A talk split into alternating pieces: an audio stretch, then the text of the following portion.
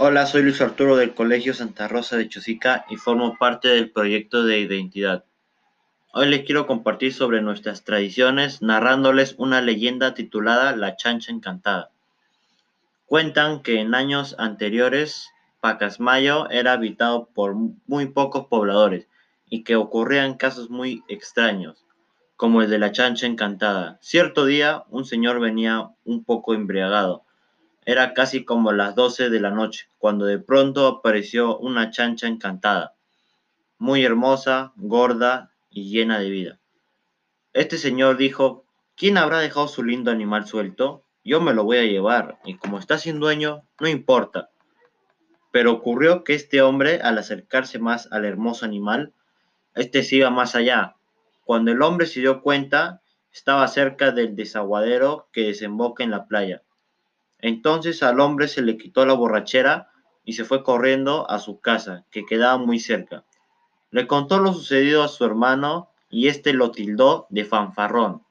A ese hombre no se le había quitado el susto y encantamiento de esta poderosa chancha.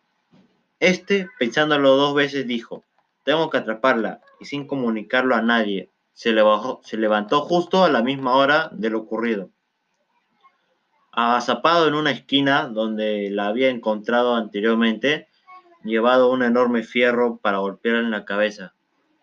Finalmente apareció dicho animal y el señor le incrustó un fuerte golpe que le hizo dar un fuerte grito. Como si fuera una persona, dijo, ¡ay! y desapareció la chancha. El fierro que le había golpeado estaba de sangre. El hombre se quedó muy frío, pero siguió caminando y la volvió a encontrar sana y salva. Ahora le arrojó piedras, pero no le hacía nada. Y era más o menos la una de la mañana. Entonces se dijo, qué raro, esto debe ser un encantamiento. Se fue a su casa y en el camino encontró dos amigos que venían de trabajar. Eran del turno de noche. Les contó lo sucedido y ellos le comentaron que también la habían visto anteriormente, que era una vieja bruja que a las 12 de la noche se transformaba en chancha.